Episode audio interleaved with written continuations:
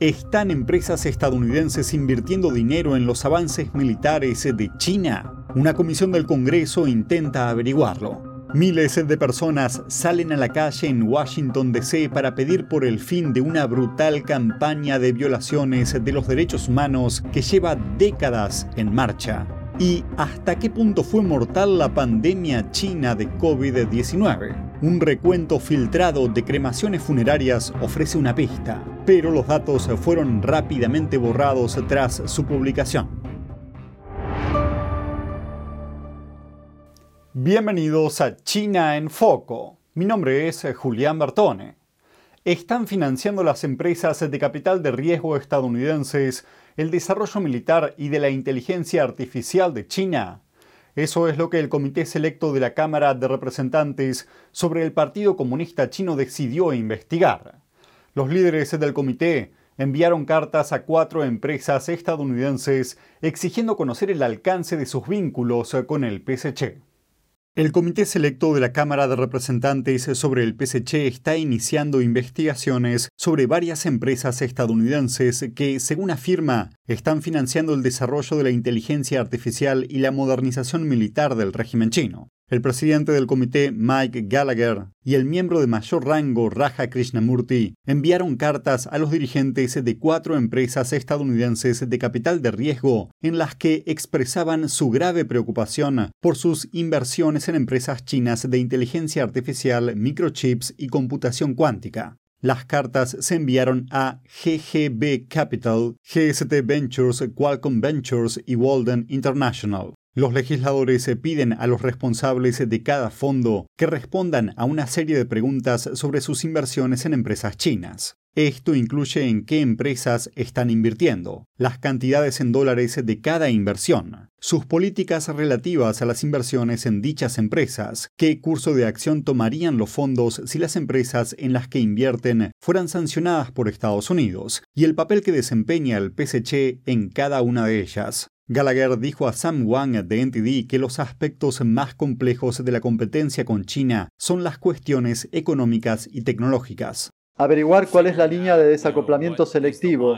Averiguar cómo no subvencionamos nuestra propia destrucción. Se trata de cosas muy difíciles de hacer. Así que cuanto más abierto sea el debate, más se afinarán nuestras ideas y más posibilidades tendremos de llegar a una solución legislativa duradera. Gallagher afirma que el objetivo de la investigación es crear un registro que pueda ayudar al Congreso a aprobar un proyecto de ley sólido para detener las inversiones problemáticas en empresas chinas. Nasak Nikakhtar, subsecretaria de Industria y Seguridad del Departamento de Comercio de Estados Unidos, afirma que si Estados Unidos quiere que sus aliados le sigan en la lucha contra el régimen chino, debe definir claramente sus términos y predicar con el ejemplo. Nuestros aliados nos observan y si nuestras normas tienen lagunas jurídicas, entonces sabrán que pueden actuar de la misma manera, desarrollando normas que en última instancia no significan nada. Si realmente queremos que nuestros aliados se unan a nosotros, debemos tener normas férreas y esperar que ellos hagan lo mismo. La carta enviada a las cuatro empresas estadounidenses afirma que algunas de las compañías que reciben dinero estadounidense están vinculadas a la persecución y el genocidio de los uigures en China. Gallagher afirma que la investigación sobre las cuatro empresas es el principio de una investigación más amplia.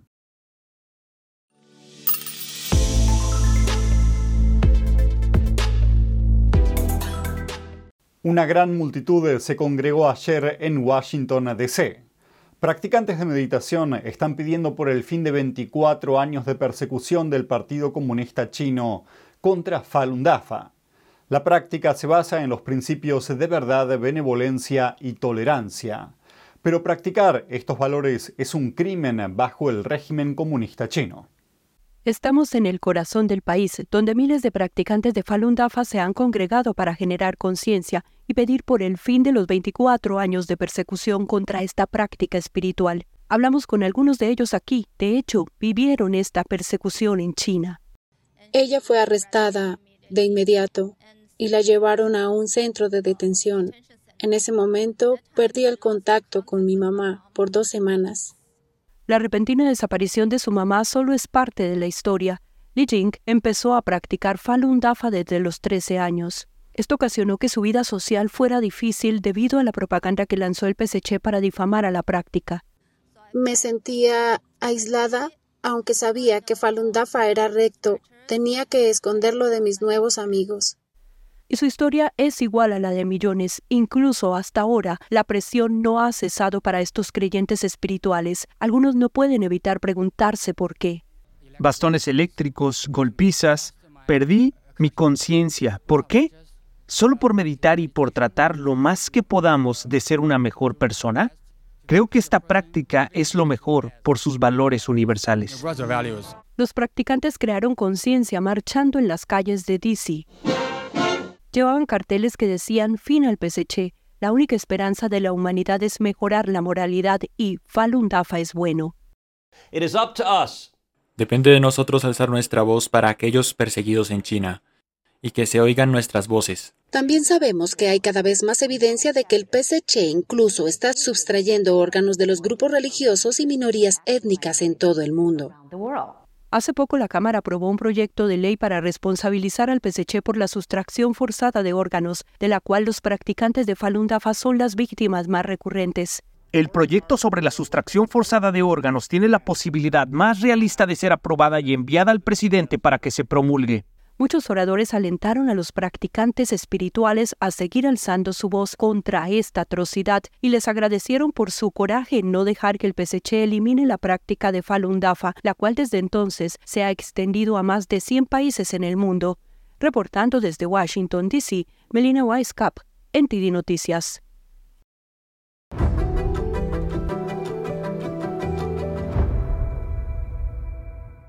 Un panel de debate en el Instituto Hudson dio detalles sobre la represión del Partido Comunista Chino dentro del territorio estadounidense. Esto ocurre en medio del vigésimo cuarto aniversario de la persecución del régimen chino contra los practicantes de Falun Gong en toda China. Un alcalde de un pequeño pueblo a las afueras de San Diego, como muchos alcaldes en todo Estados Unidos, recibió una carta del consulado en Los Ángeles diciéndole que no apoye a Falun Gong y que no hablara en contra de la persecución. El hombre que habla es Levi Brody, fundador y director ejecutivo del Centro de Información de Falun Dafa. Dijo que existe una persecución que empezó en el otro lado del mundo, pero que ahora se abre camino sin control en los Estados Unidos. Todo lo que han estado haciendo contra Falun Gong en los últimos 24 años es realmente un caso de estudio sobre lo que están empezando a hacer y han estado haciendo a otros grupos, incluyendo a funcionarios americanos. Falun Gong, también conocido como Falun Dafa, es una práctica espiritual que consiste de cinco ejercicios suaves y lentos. Los practicantes siguen las enseñanzas básicas de verdad, benevolencia y tolerancia. La práctica fue fundada por el señor Li Hongshi en 1992 y ganó popularidad muy rápidamente. Pero el 20 de julio de 1999, el Partido Comunista Chino inició una cruel persecución a escala nacional, utilizando la prensa estatal para difamar la práctica y creando una nueva unidad policial para perseguir y realizar arrestos. Miles de practicantes fueron torturados e incluso asesinados por sus creencias. La persecución continúa y el régimen chino intenta exportarla. La abogada de derechos humanos Nina Shea dijo que está por todo Estados Unidos. Hubo una comisaría policial que el FBI allanó en octubre de 2022 y cerró. Pero tengo entendido que hay otras comisarías y centros adjuntos por todo el país. Quizás ocho, quizás más, quizás menos, no lo sabemos. La comisaría a la que se refiere se llamaba American Changle Association, un edificio de oficinas situado en la parte baja de Manhattan. Las autoridades dijeron que se trataba de un cuartel policial del PSC que operaba en nombre de una estación de servicio destinada a perseguir a los disidentes chinos en el extranjero. El panel de debate ha instado a Washington a tomar medidas legislativas contra la invasión del PSC en suelo estadounidense, informando desde Washington, D.C., Sam Wan, NTD Noticias. Saludos desde En Primera Plana, de NTD, el lugar donde buscamos respuesta a tus preguntas, donde tocamos los temas que importan, que impactan nuestras vidas, y no solo vamos a tocar la superficie. Nuestra misión es que tú entiendas profundamente lo que está ocurriendo en nuestras comunidades. Estamos aquí para que no te pierdas lo importante. Míranos en YouTube y en Epoch TV de The Epoch Times en español de lunes a sábado a las diez y media de la noche, hora del este. Te esperamos. Hasta pronto. Un acalorado debate tuvo lugar en el Capitolio.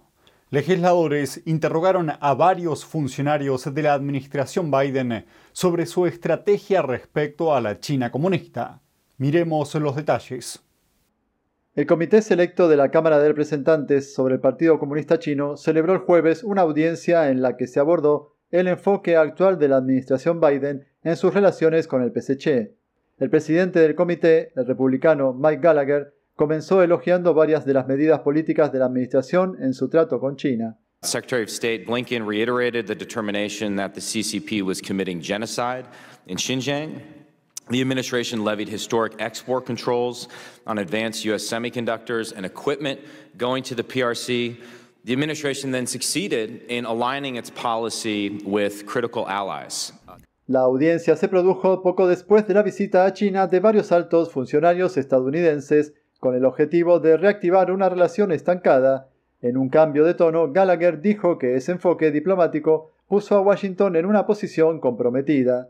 And instead of holding the Chinese Communist Party accountable, the administration chased CCP diplomats around the world seeking meetings in Beijing as if they, not the CCP, had something to apologize for.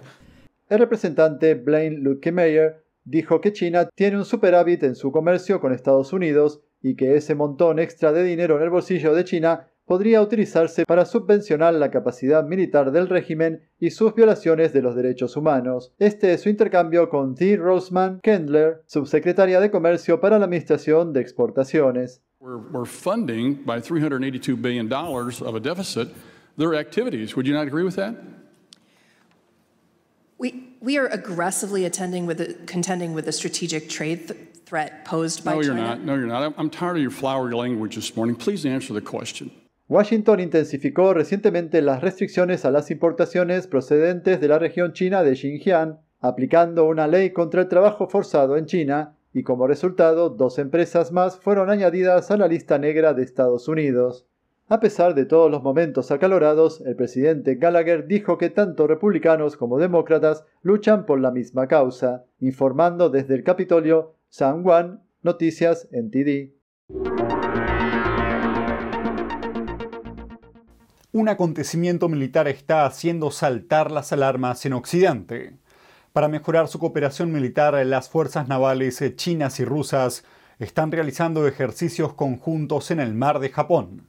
Las operaciones llevadas a cabo por la Armada rusa y la Fuerza Naval del Ejército Popular de Liberación chino refuerzan la cooperación internacional entre ambos países. Según la prensa estatal china, más de 10 buques de guerra y más de 30 aviones militares fueron desplegados en el simulacro. Mientras tanto, la invasión de Rusia en Ucrania cumplió 16 meses. El sangriento conflicto fue ampliamente criticado por Occidente. Con el objetivo de detener el ataque ruso, los países democráticos vienen reprimiendo a Moscú con medidas que golpean la economía, la tecnología y el ámbito militar del país. Pero China parece optar por un enfoque opuesto. En lugar de ello, China mantiene una sólida cooperación con Putin y acusa a Occidente de tomar medidas injustas con Rusia.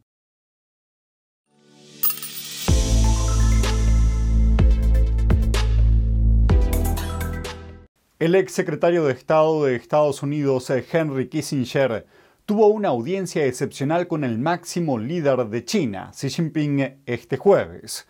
Según la cadena estatal china CCTV, el centenario ex diplomático fue recibido en la casa de huéspedes de Diaoyutai, un complejo normalmente reservado a dignatarios extranjeros. Durante la visita, Xi Jinping dijo a Kissinger que China nunca olvida a sus viejos amigos, y un comunicado publicado más tarde describió al exfuncionario como un diplomático legendario. Kissinger tiene una larga historia con China. Fue secretario de Estado y asesor de Seguridad Nacional de los presidentes Richard Nixon y Gerald Ford. Durante esa época, Kissinger impulsó políticas más amistosas hacia China, destinadas a apaciguar al régimen comunista. Ese enfoque desempeñó un papel diplomático clave en la década de 1970 y los esfuerzos de Kissinger acabaron allanando el camino para el establecimiento de relaciones formales entre Estados Unidos y China en 1979. Volviendo a su última visita, los detalles de las conversaciones no se hicieron públicos. Sin embargo, sí destacó la importancia de las más de 100 visitas de Kissinger a China, junto con su reciente cumpleaños, el número 100. Un portavoz del Departamento de Estado de Estados Unidos señaló que estaba al corriente del viaje, pero que Kissinger actuaba como ciudadano privado y no en nombre de Washington. Cada minuto que pasa, el mundo está cambiando vertiginosamente. NTD Noticias le trae información objetiva, veraz y sin agendas ocultas. Infórmese de los acontecimientos que impactan a Estados Unidos, Latinoamérica y el mundo con los mejores análisis de expertos e informes especiales. NTD Noticias, periodismo independiente con los temas más relevantes que muchos medios no se atreven a reportar. Síganos en Epoch TV y el canal NTD en español, en YouMaker. La pandemia en China vuelve a ser noticia. Un recuento de incineraciones filtrado revela lo mortíferas eh, que son realmente las olas de COVID-19 en el país, aunque los datos fueron borrados eh, poco después de su publicación. Esta cifra, publicada en el sitio web oficial de la provincia de Zhejiang, pone de relieve las más de 170.000 cremaciones realizadas en el primer trimestre de este año. Esto supone un aumento de 70.000, es decir, un 73% con respecto al mismo periodo del año anterior. Comentarios afirmaban que el aumento se debía a la eliminación de los cadáveres que se acumularon durante el brote de finales del año pasado. Otros argumentaban que Zhejiang no era la zona más afectada por el COVID-19. Esto significa que la cifra filtrada es solo una punta del iceberg, lo que sugiere la enormidad de las muertes por la pandemia en el país. Según cálculos compartidos en las redes sociales, las últimas cifras proyectan al menos 4 millones de muertes por la pandemia en todo el país. Esta cifra es casi 50 veces superior a la cifra oficial de 83.000 declarada por China. Los datos de mortalidad de Zhejiang levantaron ampollas en las redes sociales y las autoridades no tardaron en eliminarlos. La reacción no fue una sorpresa. Desde el cuarto trimestre de 2022, las oficinas de asuntos civiles locales y estatales de China omiten sistemáticamente las cifras de cremaciones en sus informes trimestrales ello tras la caótica revisión de los controles de pandemias llevada a cabo por Xi Jinping el pasado diciembre. En ese momento, informes privados inundaron el país detallando cómo los cuerpos se amontonaban en crematorios y hospitales. En otros intentos por ocultar la situación real, las autoridades sanitarias chinas redujeron posteriormente la definición de lo que puede considerarse una muerte por COVID-19 y exigieron a las autoridades locales que se abstuvieran de realizar análisis de sangre, exigiendo además a las autoridades locales que se abstuvieran de rotular los certificados de defunción con el término COVID-19.